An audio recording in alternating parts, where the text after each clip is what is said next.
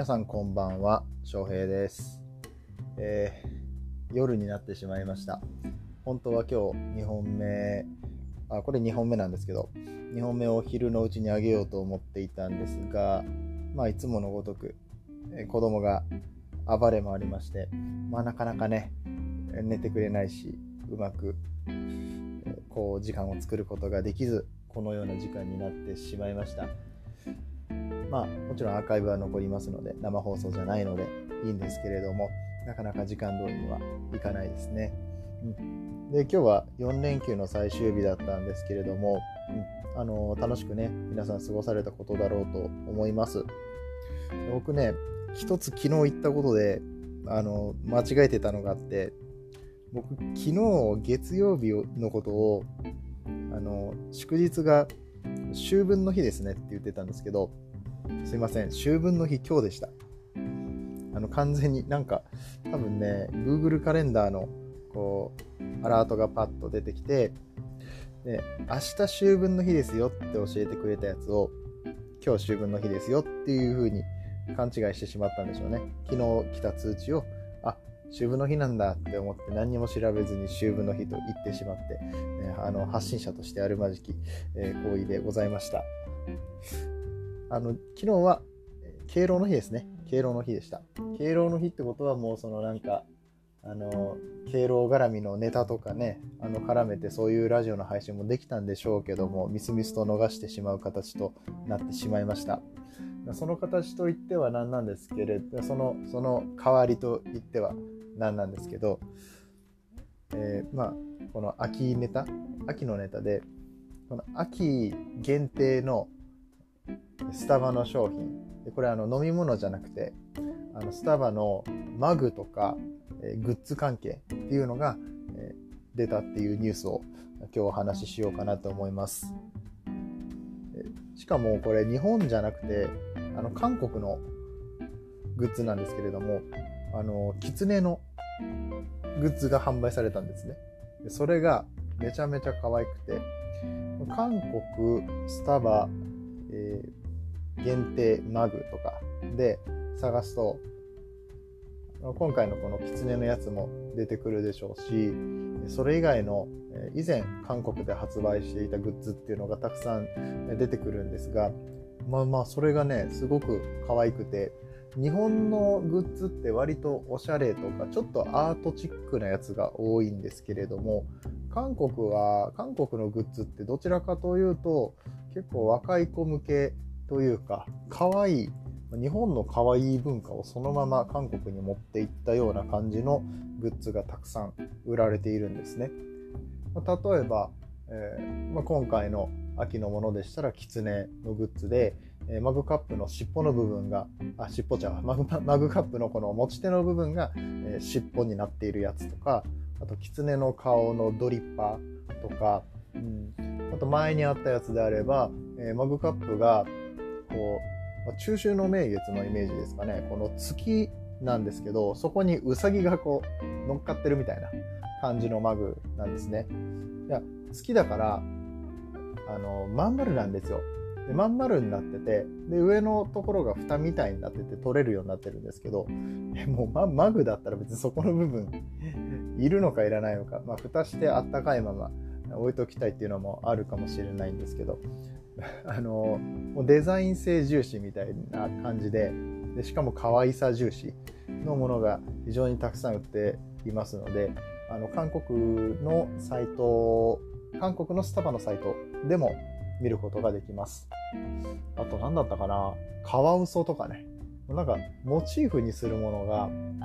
なんか日本でもかなり流行ってる可愛い系のものだったりするので、えーそういった可愛いもの好きな方、えーぜひチェックしてみてはいかがでしょうか。日本から買うことっていうのが難しくて、まあ、難しいってちょっと手間っていうだけなんですけれどもスターバックスさんのそういう限定の商品っていうのは、えオンラインストアでは販売していないんですねで、まあ、それは日本の限定商品例えば地方限定の北海道限定のマグとか、えー沖縄限定のタンブラーとかそういったものは、ネット販売っていうのはしてないんですけれども、韓国のものに関しても同じで、ネット通販で買うことはできないみたいです。ただ、 BUYMA っていうサイトがありまして、海外の、海外で売ってるものをこうフリーマーケットみたいな形で、どなたかが出品してくださってそれを買うっていうことはできるので、まあ、少々割高にはなるんですけれども、そこから買って、え、もうどうしても欲しいっていうものがあれば、そこをチェックしていると、今回スタバの、えー、っと、そのキツネのやつは、まだ発表されたばかりなので、僕が朝チェックした段階ではバイマンには載ってませんでしたけれども、えー、ちょくちょく載ってくると思います。まあ、そういったところも見てみるといいかと思います。友達とかがいればね、買って送ってもらうとか、そういうこともできるかもしれません。そういう意味ではスターバックスもね、交流の幅を広げてくれる、そんなグッズの部分でも広げてくれるって非常に、あの、まあ、手広い、手広いっていう言い方正しいかわからないですけど、うん、なんかそういうコミュニケーションツールとしてのスターバックスの役割があるっていうのは、やっぱコーヒー界をこう牽引している一流の企業だなとちょっと思ったりもしています。まあ、こういうコーヒーの器具ですねあの皆さんはお気に入りの器具ってありますか？器具だったりとか、えー、まあ、マグカップとかですよね。一番入りやすいところで言うと。僕なんかは、えー、好きなマグカップがありましてアメリカのアンティークが好きなのでアンティークとか古着とかの関係ですね。若い頃どっぷりとハマりまして、えー、そういったアメリカンカルチャー見ていくうちにファイヤーキングっていうレストランウェアマグがおそらく一番有名なんですけれどもマグだったりとかお皿とか耐熱の結構しっかりとしたガラス。ガラスというか陶器というかあのファイヤーキングで調べていただくと、えー、分かるんですけれども、えー、後にあのアンカーホッキンっていうね会社になってますが、えー、現在でも一応アンカーホッキンの、え名前でなんだろうな、家庭用の料理道具とかは出してたりとかするんですが、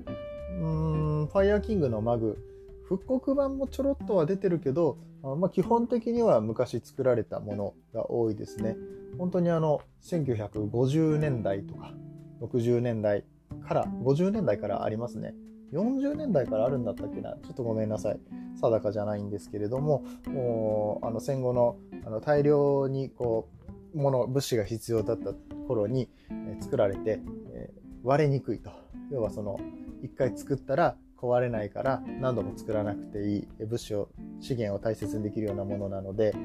非常に現在でもそのままその丈夫さを保って昔のものが使えると。中古品使うの嫌っていう人にとってはああまり、えいいなっていう気分にはならないかもしれないんですけれどもアンティーク好きの人にとってはたまらない商品です。これで僕も何種類か持っているので日によって、えー、マグを変えて、えー、コーヒーを楽しんでいます。コーヒーの時はこれとかココア飲む時はこれにしようかなっていうのもありますし、うん、今日の朝は青色の気分だなとかいや今日は緑だなとか、まあ、そんなことを思いながら、えー、朝このマグカップを選ぶっていうだけでもなんかお気に入りのものを選ぶっていう作業が、えーまあ、このクオリティオブライフ人生の質を上げるのにもつながっていくんじゃないかななんて思ってます。でコーヒーは突き詰めていくともちろんそういったマグだけじゃなくて他にもたくさんの器具がありまして、えー、ドリッパーでもそうですしハリオがありますカリタがありますメリタがあります。折り紙ドリッパーがあります。えー、しかもそれの、え、陶器バージョンがあったり、ガラスバージョンがあったり、燕三条のステンレスのバージョンがあったりっていうような、もうなんか選び放題ですよね。その中で自分の好きなものを使う、お気に入りの一品っていうのを使って、えーと、たくさん持ってなくてもいいですしね。その僕はあのマグはあの選びたいので何個か持ってますけど、もうこれ、これしか使わないっていうようなもう1個だけ選んで、ミニマリストの方とかだと、もう1個だけこれっていうのを決めて使うっていうのもありだと思います。まあ、そういったところで、あの、まあ、デザインを重視したコーヒー器具を選ぶっていうのは、えー、まあ、僕はすごいいいことじゃないかと思うので、え、まあ、韓国のものでもいいですけどあの海外とか諸外国の、グッズを使ったり日本のどこかの、えなんだろう。ここで、ここでつまずくってね、もう、もう締めに入ったのにね、ここでつまずくって。あの、日本の、あの、いい、自分のお気に入りの、えー、陶器師さんとかの、陶器を使ったりとかね、沖縄のやちむんを使ったりとか、ね、そうそういう感じで、えー、楽しんでいただければいいんじゃないかなと思います。あの最後噛んだのすごく悔しいんで、本当は10分で終わろうと思ったんですけど、あと30秒だけ喋りますけど、えーと、京都にクラスコーヒーさんってあります。クラスさんっていうコーヒー屋さんがありますけど、えー、ここのコーヒー屋さんはそういったなんか生活とコーヒーを密着させるみたいな、え、ところで、えー、通販とかもされていて、えその器具販売で大きくなっていった会社だったりもして一度覗いてみたら、え、楽しいんじゃないかと思います他にも器具の会社っていうのは会社とかサイトとかいろいろあるので、え、またいつかのいつかの放送でお知らせできたらいいなと思います。ま、そんな感じで4連休皆さんお疲れ様でした。また明日から仕事頑張ってください。それではまた。バイバイ。